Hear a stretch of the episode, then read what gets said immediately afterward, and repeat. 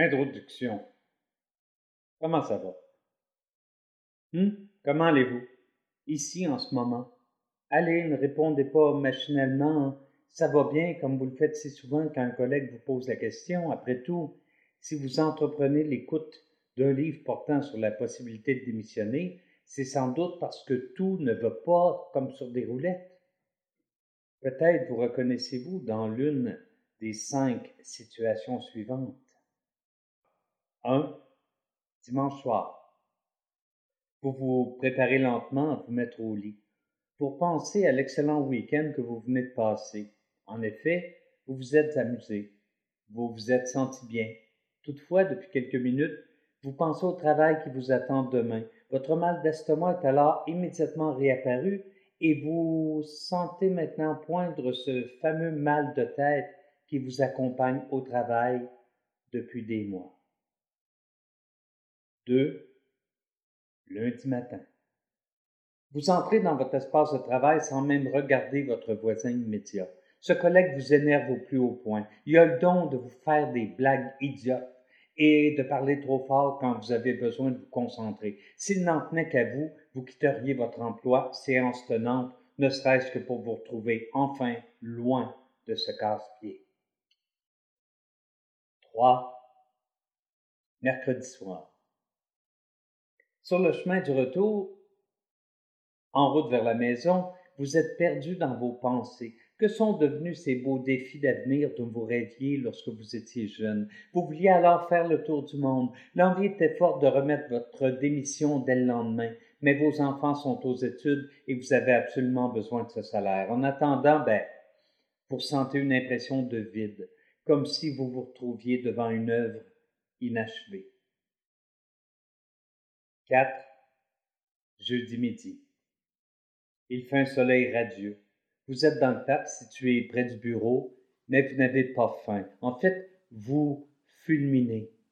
Votre patron a rejeté le rapport que vous avez de nouveau soumis ce matin. Il ne s'est d'ailleurs pas gêné pour vous dire combien il vous trouve lent au travail et à quel point vous avez du mal à comprendre ses directives. L'envie est forte de ne pas retourner au travail cet après-midi. 5. Vendredi soir. Il est 21 heures, vous êtes de retour du travail depuis maintenant 4 heures et vous écoutez distraitement la télévision. Votre tendre moitié, qui a été privée d'affection toute la semaine, vient s'asseoir à vos côtés et émet des signaux non équivoques. Mais vous vous sentez vidé. Même l'idée de faire l'amour vous laisse froid. Vous êtes là. Selon certaines études, moins du quart des Nord-Américains seraient satisfaits de leur emploi. Toutefois, la majorité des gens y restent accrochés. Pourquoi? Dès 1973, dans un rapport du MIT, on identifiait le syndrome du lundi matin. On concluait également que le risque de crise cardiaque était statistiquement plus élevé le lundi matin entre 8 heures et 9 heures. Pourquoi? La plupart des gens qui laissent leur emploi sur un coup de tête se retrouvent souvent dans un environnement de travail qu'ils n'apprécient pas davantage. Pourquoi? Ben, imaginez les pertes en productivité subies par des organisations, que d'énergie humaine gaspillée. Devriez-vous démissionner? Ce livre vous aidera à répondre à cette question. Nous vous présentons au chapitre 1 des concepts qui vous aideront à trouver la source de votre malaise actuel et qui vous permettront d'y voir plus clair.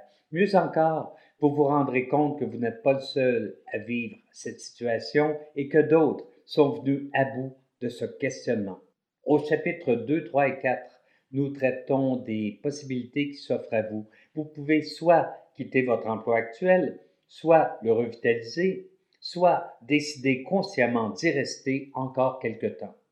Chose certaine, après la lecture de ce guide, que vous ayez choisi de rester ou de partir, vous en sortirez gagnant. Vous éprouverez la sensation d'avoir repris le contrôle de votre vie. Vous aurez pris une décision éclairée.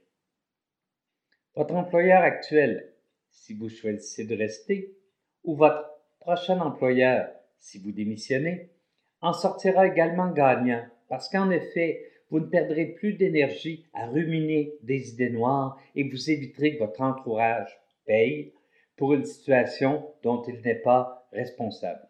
Alors, bonne écoute, bonne réflexion, bon courage, bon succès.